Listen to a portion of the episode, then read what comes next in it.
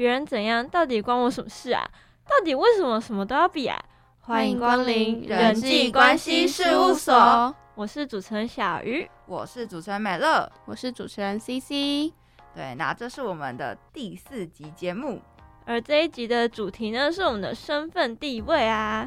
那我想呢，身份地位在这个世界上其实是一个相当重要的一个评判人的一个标准。因为如果人与人相处的时候啊，首先最认识对方的一定是对方的那个学历啊、工作，然后成绩等等的那些数字。那而且还有名字，一听就大概能够知道说，哦，这个人到底有什么样的一个能力这样子。但是如果父母常常拿自己的学历啊，或者自己一些特殊经历拿出去跟别人比，要是比赢了还好说，但是要是跟人家比输了，然后又一直回家被父母念，为什么别人家的孩子比较好啊？那就会觉得这是我人生哎，为什么要拿去跟别人比呀？所以这次就回到我们主题啦，我们为什么要父母之间为什么就是那么爱比较呢？我相信这个以这个主题啊，其实常常发生在就是每个人的生活当中，就像前前几个月的过年。相信很多人过年都会有遇到这个状况，就是父母之间就很喜欢，或者是亲戚之间就喜欢说：“哎，啊你家小孩怎么样啊？啊我怎么样怎么样之类的。”我懂，对，相信大家应该都还蛮有同感的，有就是这样的一个困扰。好了，那聊了这么多，我们就赶快进入我们的第一单元喽。我父母对我要求这么严苛，是真的爱我吗？与我相处十年的朋友突然不理我了。到底是怎么啦？是不是我惹他生气了呢？还有楼上的学长对我那么好，是不是喜欢我啊？啊，好烦哦！到底谁能来救救我？别再 OS 了，快来听听我的心中小剧场。欢迎来到我们的第一单元——心中小剧场。父母之间就是爱比较。那我们这一集的广播剧呢，就是跟我们的身份地位啊，还有一些父母之间的比较心态有关。那就是我们现在就来听听看我们的这一集广播剧吧。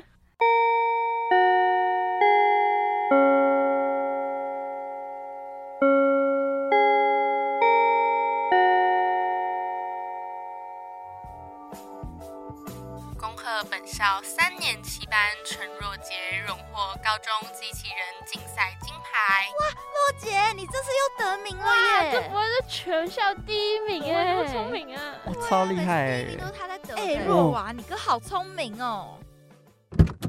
妈，我回来了，乖儿子回来啦！来，这是妈妈特地为你烤的牧羊人派。下午接到老师电话说，这一次比赛又拿到金牌了，真的是妈妈的乖孩子。妈。我也想吃，吃什么吃？你还不赶快去读书？你的成绩再这样烂下去，看你以后怎么考大学？妈，妹妹已经很努力了。她整天只知道睡觉、玩手机，什么都不会，努力个头啦！跟你比吼还差得远呢。我哪里不努力了？那你说，你有哪一点比得上你哥哈？我，我，我，你哦你，你要是有你哥一半聪明就好了。害我每次去开家长会，最后都要留下来跟老师谈话，啊，丢脸死了！对，对不起妈，我现在就去读书。好的，那听完我们刚刚的这个广播剧啊，其实我觉得算是这样的一个情境是常常发生在我们生活当中的，因为只要你有兄弟姐妹的话，身为弟弟妹妹的刚好遇到你的兄哥哥姐姐有很好的这个就是社会成就的话，你通常都一定会。经历过这样的一个状况，就是爸妈就会说啊，你姐姐怎样，你哥哥怎样啊，你都常常怎样怎样的哦。嗯，我就也感觉有感觉出来。虽然我自己没有兄弟姐妹啊，但是就是因为我妈妈朋友啊，她的女儿其实跟我年龄是相近的，所以我常常就是被受到说，哎，就是为什么人家女儿怎样怎样怎样，然后就是为什么你不行这样子。所以其实我就算没有兄弟姐妹，但是还是有一点感同身受。虽然就是没有到广播剧这么严肃啦。哦，我跟广播剧有一点点不一样，就是我们家可能是比较反转一点，就是我是我跟我哥哥，但是我成绩可能比我哥好一点点，所以就可能会那个角色比较反转。但是我们家没有那么到那么严重啊。哦，对，但但会对哥哥就是说啊，妹妹成绩比较好啊，你为什么会这样啊？就是嗯，可是我觉得我妈也很开明，但是她就是还还是会比较容易念我哥。因为我哥又比较有那种反叛逆的那种心态。原来，嗯他就是就是觉得说，哎、你怎么可以拿就是跟妹妹比较之类就是那种叛逆心态。而且我又通常比较乖啦，就是我可能会比较听妈妈，我妈妈叫我去，比如说做一些家事，然后我就会去做，然后我哥就哦直接躺在那里不动，然后我每次就会很生气，嗯就是值得生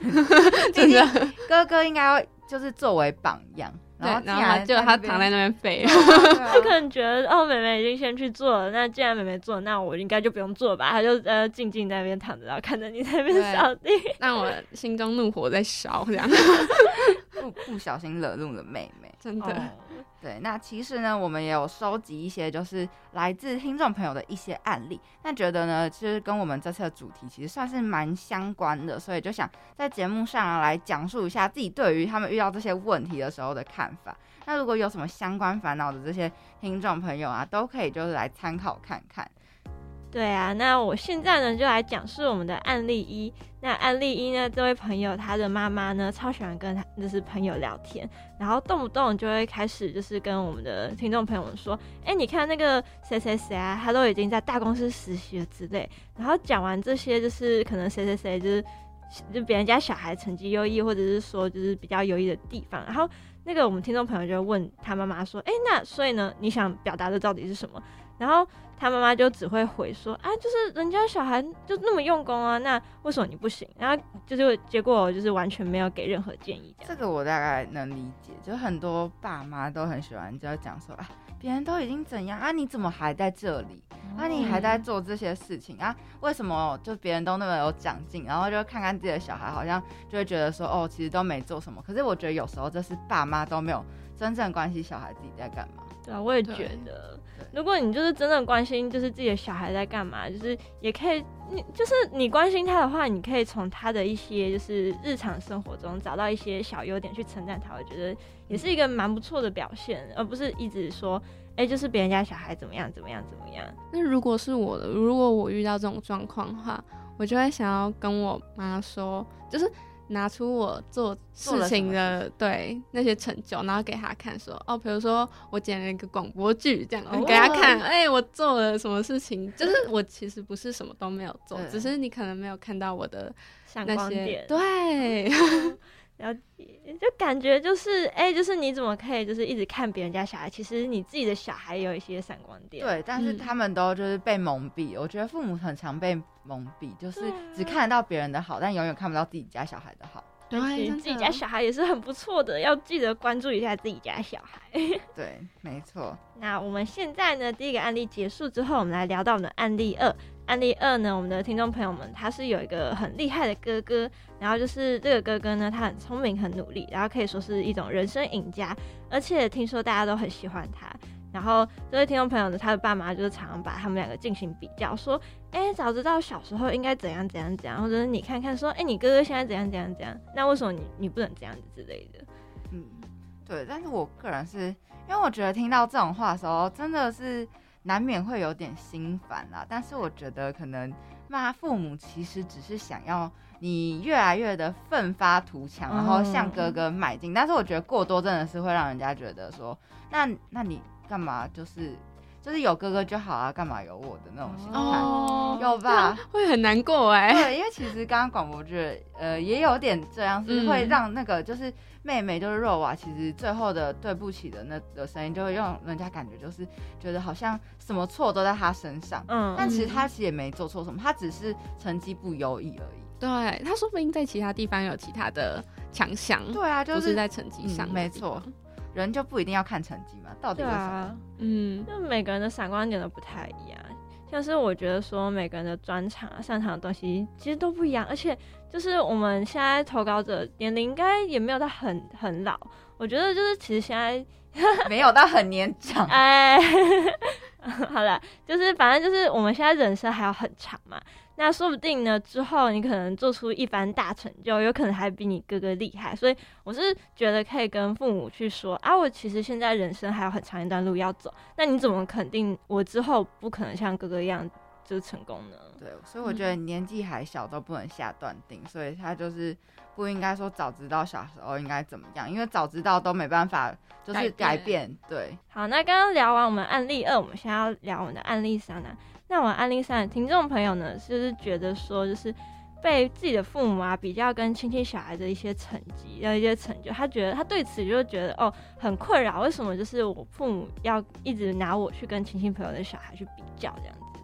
那我自己的看法是说，因为我自己也常常被拿来比较，所以我觉得这一定会感到很生气。那我自己的做法是我生气的时候，我就会直接跟我妈说。啊，那你觉得人家的小孩比较好？那你为什么不去当他妈妈？然后我们来交换父母啊。虽然就是这样会有一点就是导致家庭纷争啦，但是我觉得这样就可以很明确的跟父母说，就是表明说，哎，你这样讲话我就会不开心，所以就会让父母觉得知道说，哎，要是我以后就是继续这样子在我的小孩子面前这样子夸奖别人家的小孩，就是我的小孩会不开心，他之后可能就会就是克制自己，然后不会再这样做下去。我其实发现小鱼其实也蛮敢讲的，真的 很激进哎。因为一般人其实不敢直接对父母说：“那你去当别人父母啊。”因为因为毕竟他还是长辈，就是不管是你妈妈还是谁，他毕竟都是你的呃算是生你的人嘛，所以通常这样会有点，他到时候说你忤逆他怎么办？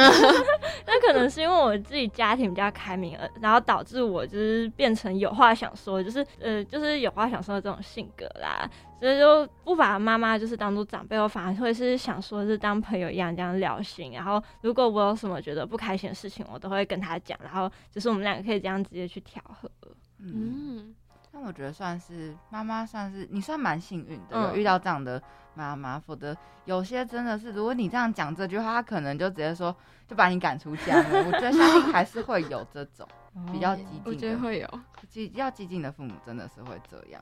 嗯嗯。好，那就是聊我们的案例三之后呢，我们现在还有案例四哦。这次案例比较多。那案例四呢，他的听众朋友们投稿是来说，就是他的妈妈呢，常常拿他跟他姐姐的成绩做比较，然后以前就会觉得说。很烦啊！为什么我什么事情都要拿来跟姐姐比较？但是就是可能比较久了，然后我们听众朋友已经看开了，就是毕竟他擅长的部分啊，跟他姐姐擅长的部分都不一样，有可能他擅长，他姐姐不擅长。但是最后呢，好像发现说，听众朋友的妈妈也已经看开了，然后知道说，就是姐妹俩的那个擅长的地点都不一样，所以常常就是会拿就是。呃，姐姐擅长的部分，或者是妹妹擅长的部分，去跟亲戚朋友炫耀。但是，那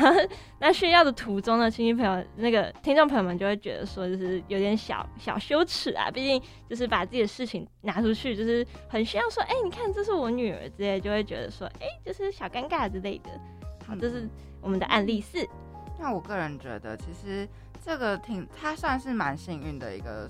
状况，就是因为爸妈最后是有看到他在其他领域上的好。所以才可以让他有这样，就是不会，就是一直被比较的这样的一个情况发生在他身上。嗯，我觉得就是要经历过，就是一段一段磨合期，然后到最后就是发，就是看开了，就像按刚刚案例里面讲，看开了就是了解到说每个人擅长的地点其实不一样。我觉得这样真的很好，因为就是就是父母可以看到自己儿女的闪光点，我觉得这样真的非常好。嗯，我。我们家就是因为我跟我哥擅长的东西也算蛮不一样的，就是我哥比较擅长体育那种东西，然后我哥现在读也是体育的东西，然后我现在读的就是可能就比较学业一点的，然后我妈现在应该也是对我哥看开了，她就想说好，你想学体育你就去吧，她她也就不想管他了，就让他自由。然后没想到我哥之之前居然还有说什么哦。我之后还想要读体育的研究所，然后那时候我妈跟我听到的，哦，吓一跳，因为反而是我没有那么想要读研究所哦，对，然后我就被吓到，是不是因为你哥在体育发现自己的就是擅长的地方，我觉得有，而且还发现到自己的兴趣，他的兴趣永远就是。超级多，超级多是有什么？还蛮好奇的。可以啊，现在可以分享吗？可以，可以，可以。他以前小时候很喜欢魔术啊，而且我觉得他喜欢的兴趣都很烧钱，而且他都会就是自己拿自己的钱去烧，零用钱去烧 魔术啊。然后之前有什么机车。排球，然后现在又迷上潜水。Hello，潜水，潜水那个装备很很贵贵耶耶，真的很烧我就钱。他每次回来就说：“哎、没有，你你看我这次又买了什么？你猜多少钱？”然后我就开始心惊胆跳猜那个数字，然后每次猜出来就怎么会那么贵？你真的有要确定要买哎、然后我每次都会在跟他说：“我跟你讲，这个很贵，那你之后也不一定会。”那么喜欢，对不对？啊那、我们就先缓缓，之后再买。你练好之后再买，好不好？我就会有这种心态，很想帮他省钱，因为他，我觉得他很常在花他的钱，就很恐怖。哎、你是很好的妹妹，会帮哥哥精打细算可是他就阻止还有听不进去 啊。听不进去，都已经那么的帮他，就是好好的，精打细就是你知道，就是有点劝说劝退 他，不要要好好的理财管理，不然以后就是可能妹妹要养哥哥，应该不我不会这样想。养他，拜托不要让我养他，他会让我头痛。到时候他说：“哎、妹，我想要买什么东西，可以吧？”哥哥没有钱了我。没钱，我没钱，不要找我哥。但我觉得你哥有一点很赞的是，他自己的兴趣他会用自己的零花钱，而不会去就是跟哦父母要钱去去买。但是他会，因为零花钱还是爸妈给的，哦然后我爸妈有时候会觉得。啊，我给你零花钱是希望你用在生活上，嗯就是让你的生活比较有一定的水准。哦，但是你把你的那些用在生活上的钱，然后拿去放到你的兴趣玩乐，嗯也不算兴趣玩乐啊，毕竟也是他现在学习的东西。嗯这样他们就会觉得哦，是放太多在那上面，哦对他们就会很担心他之后消费那些东西。会消费消费水平达不到他的，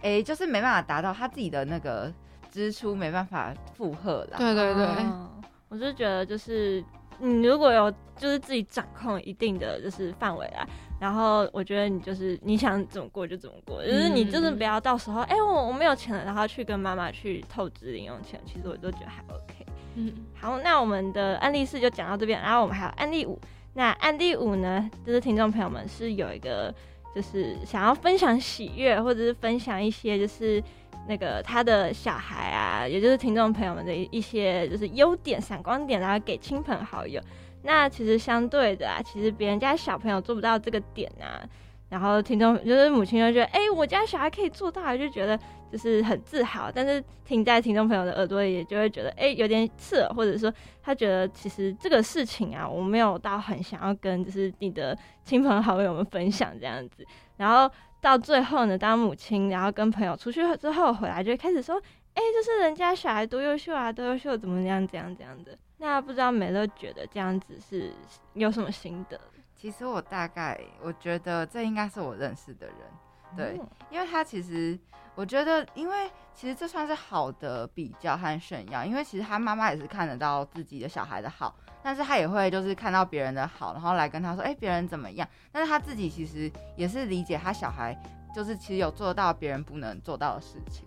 对，所以这算是一个好的案例啦。我个人觉得，我也觉得这算是一个好的案例，因为如果当你妈妈想要炫耀你的话，就代表你其实很赞了。所以如果她后面啊跟朋友出去之后说哦人家小孩多优秀啊，我就想说你可以跟他讲说，如果我变成他这个样子的话，那可能你原本就是炫耀的点，就可能就我身上有点就会消失哦之类的。而且到后面我有听到，就是听众朋友们有讲到说，其实他真的没有到很想把这种事情跟他亲朋好友们分享。那我觉得，如果你真的不喜欢自己的事情被分享的话，我觉得你就可以跟妈妈说说，哎、其实我不太喜欢你把我的事情到处说，就是因为我想跟你分享的点，是因为你是我妈妈，你是我的亲人、家人这样子。但是你的亲朋、你的好友啊，就是我其实不太熟，我就觉得说，哎、就是一个我不太熟的人，然后知道我的事情，我会觉得有点小尴尬，类似这样子。那如果跟妈妈说清楚，我就觉得她大概就不会就是继续这样分享下去了。嗯，我觉得要讲清楚，因为像我妈妈很爱分享，虽然不是那种优秀的事情，嗯。她很喜欢分享我以前可能比较做过一些丢脸的事情，就是那种黑历史，然后他就是喜欢讲给别人听，然后每次在旁边听到都觉得、哦、好丢脸，好尴尬，我好想逃这样。然后后来我就有跟我妈说，拜托你不要再讲出去，我真的脸都丢在地板上。那之后妈妈有继续讲吗？她就有收敛啦，她有收敛，哦但是我想，反正都就已经都传出去了，然后我才制止她，好像也没有什么用处。他其实妈妈还蛮可爱的，因为因为可能人家都会把好的一面讲出去，不会把就是不好意思的面讲出去。但是妈妈真的蛮可爱，就什么都会分享。我超头痛。对啦，好，那最后呢，各位听众朋友，听我们讲到这边，相信大家对今天的主题也有一定的认识。那等等，我们就会进我们的第二单元，将会分享一些专家哦。为什么阿姨和表哥明明都很在乎对方，却总是要装作不在乎啊？到底是为什么啊？还有还有，为什么明明互看不顺眼，却要装作一副好姐妹的样子啊？有个塑胶，很难懂哎。到底是为什么？我我也搞不懂哎，人与人的关系错综复杂，所以就请专家来替我们解答各种疑惑吧。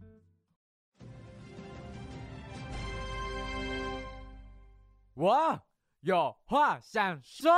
欢迎来到我们的第二单元，有话想说。对，那这个单元呢，其实是要和大家分析一下这些问题，就是其实关于我们刚刚提到这个主题身份地位的这些议题，其实很多专家都有给出相对的解释，就是面对比较这个心态上面，像因为人与人之间就是比较，其实是很自然的一个现象，那我们也就是会把它视为理所当然，就是比较你比我好啊，我比你好的那种比较心态。嗯嗯，像是在生活中啊、课业上、团体里、比赛里，甚至是在你未来的工作各个领域上面，这个比较是无所不在的。但是比较会让我们就是小孩子比较讨厌的是，每次回到家里，好不容易久久回一次家中，然后爸妈一开口闭口说的都是：你看看你姐姐，你看看你哥哥，你看看你弟弟，你看看你妹妹，你看看邻居，这些话。听在当事人我们耳里，其实都是很不是滋味的。对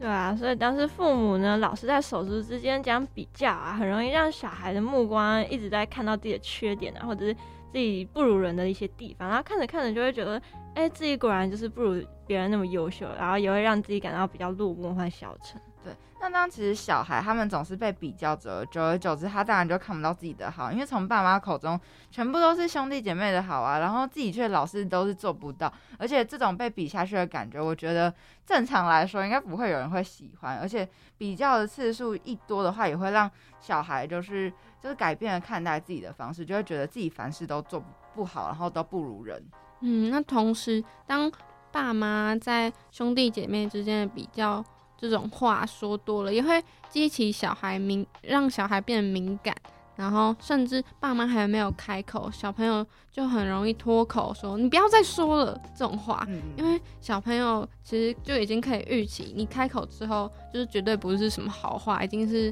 那种说你又怎么怎么，然后你怎么没有别人好这种话。对啊，虽然小孩就是我们必须要面对自己的弱点，或者是自己一些不足的地方，我觉得这些其实都是一定要的。但是关键呢，在于说我们说的这些比较的内容是是就是你可以多多看看，就是我们啊，就是所拥有的能力，而不是一直看到就是别人的能力这样子，就要去平衡一下，然后要让就是我们知道说或许。我在 A 的方面有能力，就是要待改善，但是在就是 B、I、C 这方面是我擅长的地方，感到骄傲的地方，你们要多关注我这些比较骄傲的地方，这样子。对，那其实当父母他们在对小孩子常常说“你看姐姐啊，你看哥哥，你看弟弟，你看妹妹”，在讲这个话的当下，就是其实我觉得他可以先暂停，先思考一下，就是自我察觉一下，就是你是不是应该对你的小孩讲出这样的话？因为这些比较的话，如果讲再多，真的只是受伤的是小孩，反而不会就是让他们有什么样的就是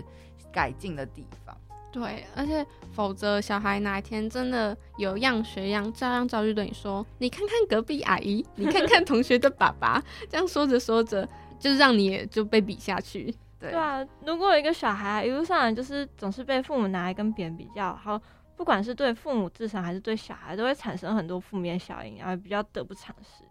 对，那才其实就是影响父母的情绪状态。就是如果你越是内心不够强大，教育小孩如果不够自信的父母，就是越喜欢拿小孩跟别人比较，因为自己不确信那个。还有不笃定，所以就常常需要透过比较，然后达到就是自己的定位。那比过别人的话，大家就是父母都会心里沾沾自喜，然后就是那种心里窃笑的那种。对，那越优越的话，就越感到满足。那比不过的话，就会开始就是自己父母焦虑，然后也会把这些焦虑就是强加在小孩身上，就会说你为什么比不过别人？到底是为什么？我也没有少投资你之类的。那就会回头这份就是传递给小孩嘛。那这样的心态其实是很不。不稳定、不健康，而且容易害小孩子在这条路上是有所迷失的，会找不到自己的定位，找不到方向。嗯，那还有一点就是，它也会影响孩子的心理健康啊，还有思维模式。因为小朋友在年龄小的时候，他的自我认知跟思维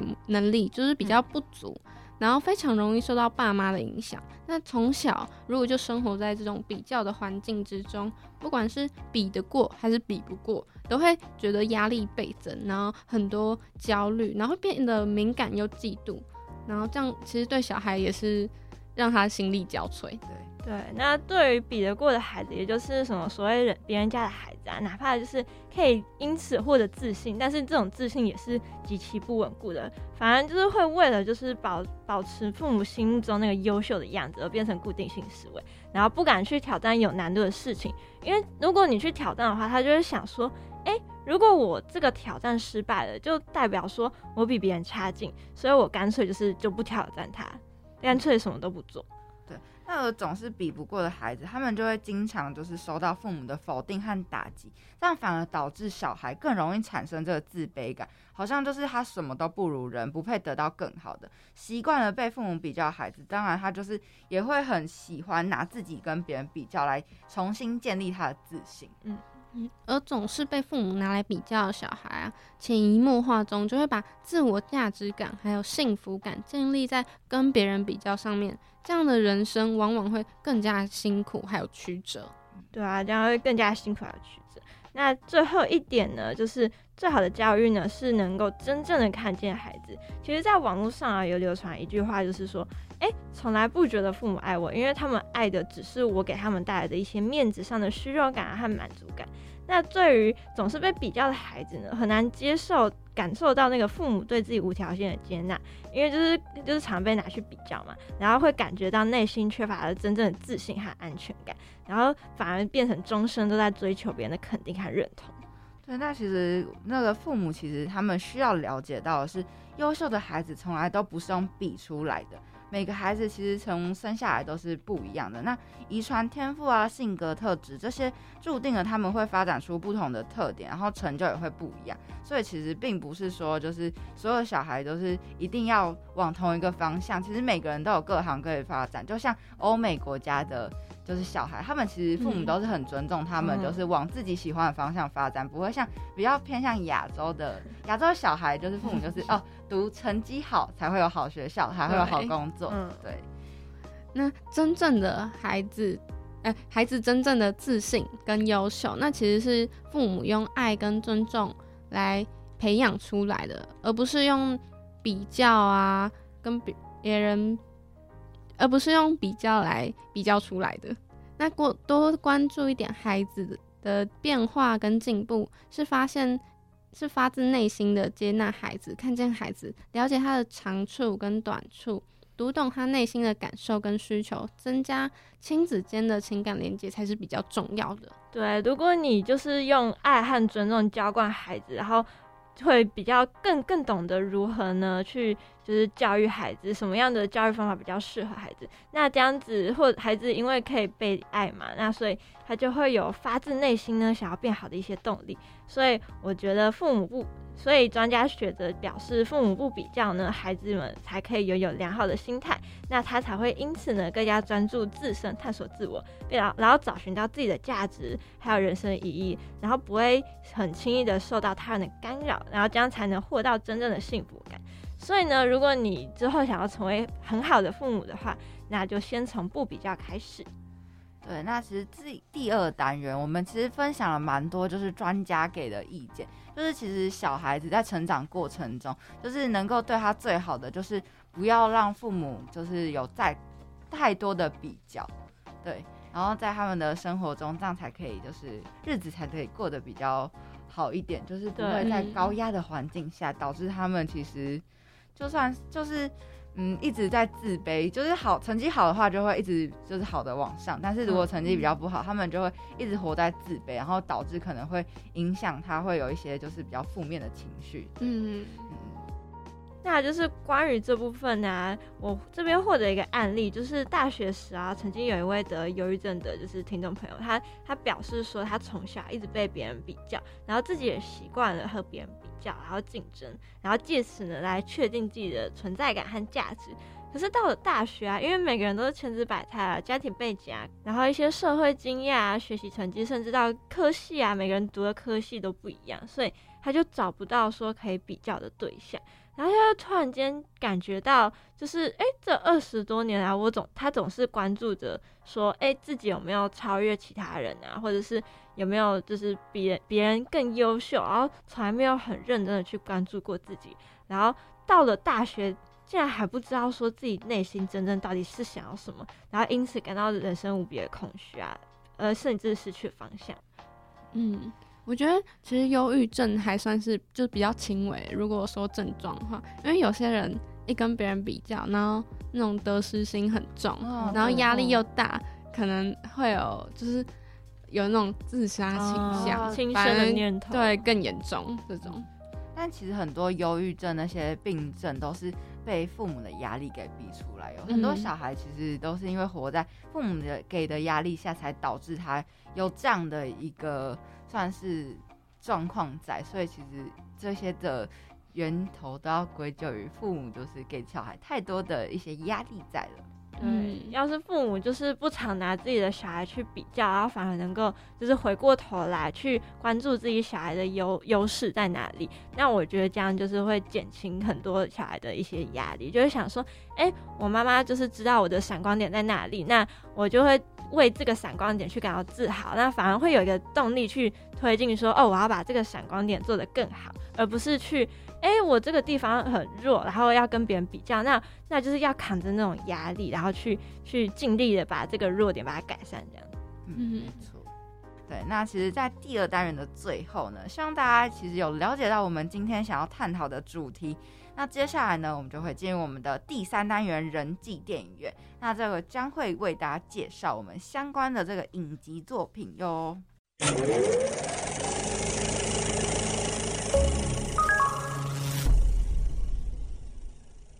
各位听众朋友，大家好，欢迎来到人际电影院。电影演出期间，手机请开启静音模式，以免影响他人。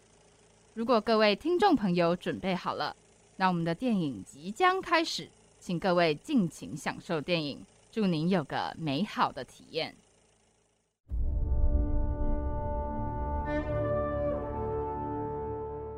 欢迎来到第三单元人际电影院。那这次要分享的影剧就是《你的孩子不是你的孩子》里面的一个小单元，叫做“必须过动”。那故事发生在一个是女性负责生养儿女，男性负责工作的世界。那也是依照考试分数而分配住宅品质啊，还有工作的这种社阶级社会。那杨娟是里面的母亲，那她曾经教养出就是考试考满分的儿子叫若杰，那因此她就成为了一个拥有金质勋章的一个模范母亲。但是因为若杰这个儿子英年早逝，那这个妈妈杨娟就决定领取一个新的胚胎，也就是新的小孩，那就是有一个新的女儿叫若娃，因此就诞生了。那刚刚讲到说，因为这个故事呢是依照考试的分数，然后去分配那个住宅品质与工作的阶级社会嘛，所以若宅呢，若若娃呢，他的鉴定考试成绩呢，会影响到那个勋章的亮度，然后事关一个人到底能，一家人到底能不能住到都市中心。那杨娟，因为她之前呢有养出说鉴定考满分的儿子若杰嘛，所以他就因此可以住到比较好的一个地方。那也因为这样子，所以杨娟她死都不要搬，从从那个高级住宅中搬出来，搬到鸽子笼。所以为了呢给成绩差的若娃警惕，杨娟呢带女儿去参加呢建民区，也就是刚刚讲到的那个鸽子笼。那女儿就吓到嘛。那为了避免这样的结果，若娃就突然。表现出对课程的不耐，而且反抗那个教师的管教，甚至在同学面前的佯装跳楼，目的就是为了让医生将若娃确诊为注意力不不足的过动症，然后借此避开检定考。对，那他的母亲呢？其实为了让这个演出更加逼真，他还要若娃在全班面前就是割坏生日礼物。我觉得这有点超过分了，就是人家是好心想要帮你庆生，对啊，结果他反而叫他就是去破坏人家的好意。那其实他其实并不是愿意这么做的。所以若娃的同学就是有位同学就是提点了若娃，他说，即使你的成绩不如你的。哥哥，但是你依然是一个很好的人啊，嗯，就是不需要因为爸妈希望你可以希望你怎样，然后而去迎合你爸妈的期待。那他希望的是他可以回，就是维持原来的样子。于是呢，这个妈妈杨娟呢，她就同意女儿就是暂时先不要装病，而且再给她一次机会。但尽管他就是诚就是诚心的像就是像学。尽管他很认真的学习，但是他的成绩仍然是没有起色，所以其实就是蛮没有天分的，对，很 没有读书天分啊。对，所以他就是在某一天读完书之后，就遇见了一个名叫何琳娜的一个神秘女子。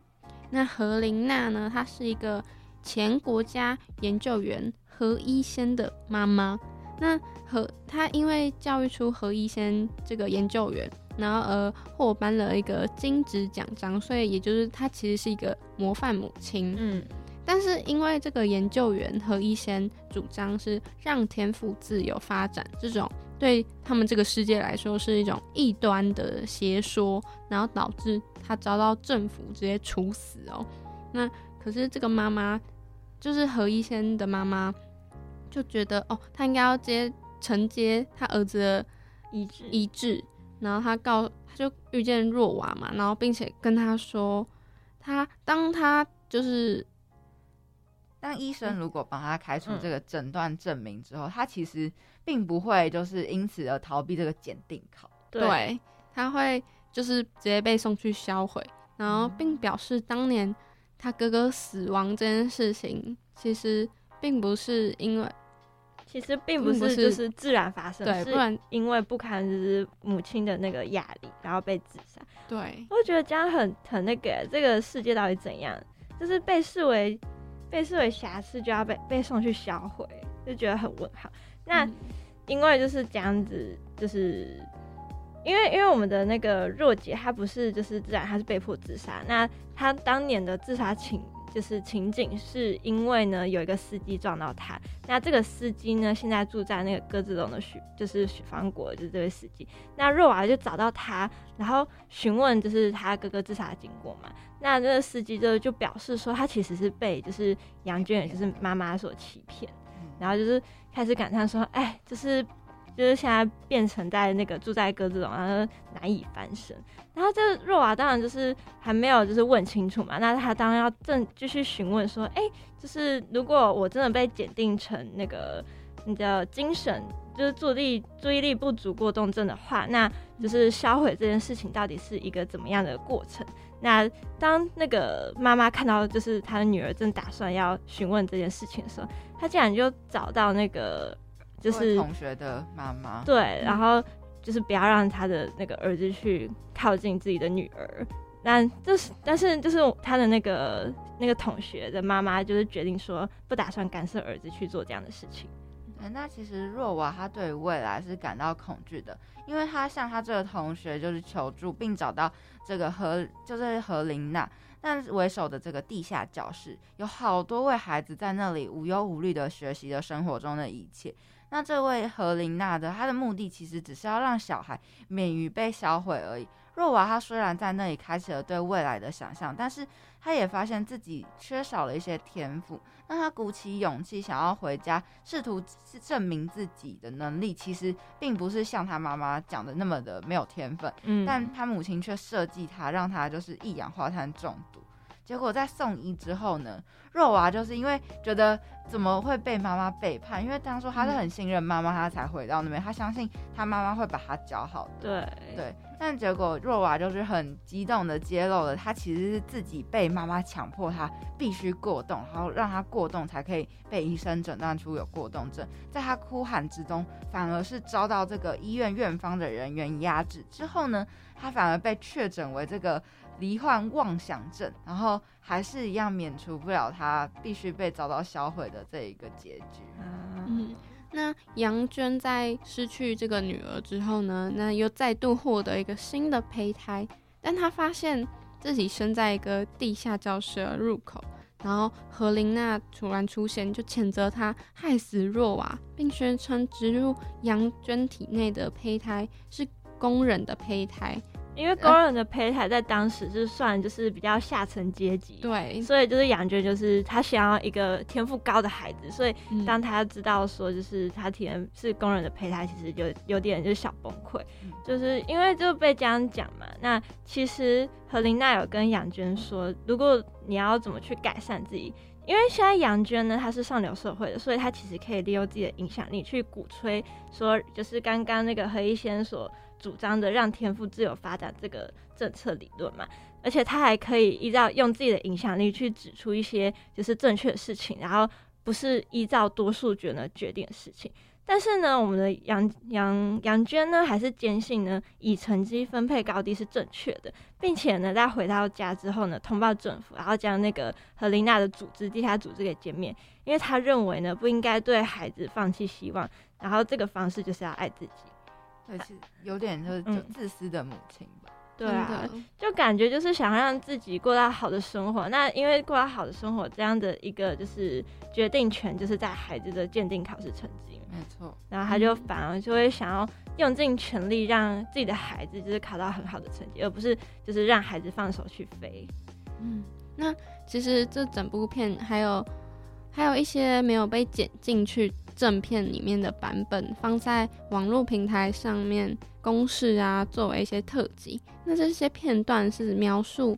原本最先死就是已经死亡的那位若杰，他原本是想要成为木工，然后替他母亲杨娟盖一栋小木屋。但杨娟认为做木工就是没有出息，就是那就是低层阶级的工作。嗯，然后他就逼儿子放弃他的梦想。那当杨娟在若杰死之后呢，来到了他儿子替他盖那栋木屋的时候，就是眼泪就直接哗啦哗啦流下来。然后那个何琳娜也出现，然后他就劝杨娟，她应该要发挥自己善于演讲的天赋，而不是拿它来压迫自己的孩子。这样对。那其实这出电影来，呃，这出影集中，我其实觉得让我印象非常深刻的，其实是，呃，那个就是算是胚胎吧，因为就是他一开始出来就是一个妈妈，然后他就是什么植入胚胎，然后说很恐怖 哎、在未来其实不需要，就是只需要人工受孕，不需要夫妻，只需要妈妈，嗯，对，然后我就觉得，哦，哇，这个世界有点太过先进了。对啊，而且我们现在的社会是，你的孩子其实是你父母相爱的结晶，但是在这个世界反而是一个就是决定你能够住在哪里的一个标准。嗯嗯。对，觉得有点像工具人。对啊，对，小孩就是工具人。对，对对对，有这种感觉，而且它其实设定算是很未来未来的世界的那种，嗯。整部片就是有点讲述，就是未来可能人就不需要不需要有就是夫妻，不需要有爱情，只需要就是有这些评断你人生的标准的东西，才能就是过生活就好。我不希望我的未来变成这个样子，而且我觉得在那个世界应该不能谈恋爱。哦，因为会降低那个成绩。对啊，哦，就是像以前学校都说不能早恋，对对对对，感觉真的有可能呢。嗯，对，朋友之间就只能就是聊成机，然后不能有男女情爱。会不会就是到时候有男女情爱，然后也会被当销毁吗？对对对，当成瑕疵品销毁啊！对，这有可能。恋爱脑销毁，错误的错误的那个就是错误的那个想法销毁。对，不可以有其他，就只能奋发图强的向上。那这样被销毁的胚胎好像有点多，真的。就是可能哎、欸，上课上到一半，哎、欸，怎么那个谁谁谁不见了，谁谁谁不见了之类的，抓到，哦、然后就销毁。对，然后它就是整部片就是有点算是很先进的一个剧情，然后但是又很就是有在扣在就是人的小孩的生活当中，就是父母的，就是这种比成绩啊、比这个地位、比身份、比工作，就是会常常就是有发生在我们平常的日常生活当中。对对，所以相信这一集应该蛮多人都蛮有同感的。一定很多啊，因为像是我们这一集的那个投稿就络绎不绝，就比较多，然后很明显发现，对，很明显发现这好像是普遍亚洲人的就就是常态。对啊对对，因为父母就是应该讲说，因为亚洲人喜欢聚会，聚会就会开始喜欢拿自己的家庭啊、自己的孩子去拿出来讲，然后不免之中就是会在隐形之中会开始比较，说，哎、我家小孩怎么怎么怎么，然后你家小孩怎么怎么怎么之类的，嗯，真的。对啊，在这集节目里，我们分享了很多关于父母之间爱比较的心态，还有身份地位，在这个世界上总是被世人看得相当重的一个标准。那也希望大家会喜欢我们今天探讨的议题啊，还有影剧。那今天的节目也来到了尾声，希望大家会喜欢我们今天的内容哦。你刚刚收听的节目是人际关系事务所，我是主持人 CC，我是主持人小鱼，我是主持人美乐，我们下周见，拜拜。拜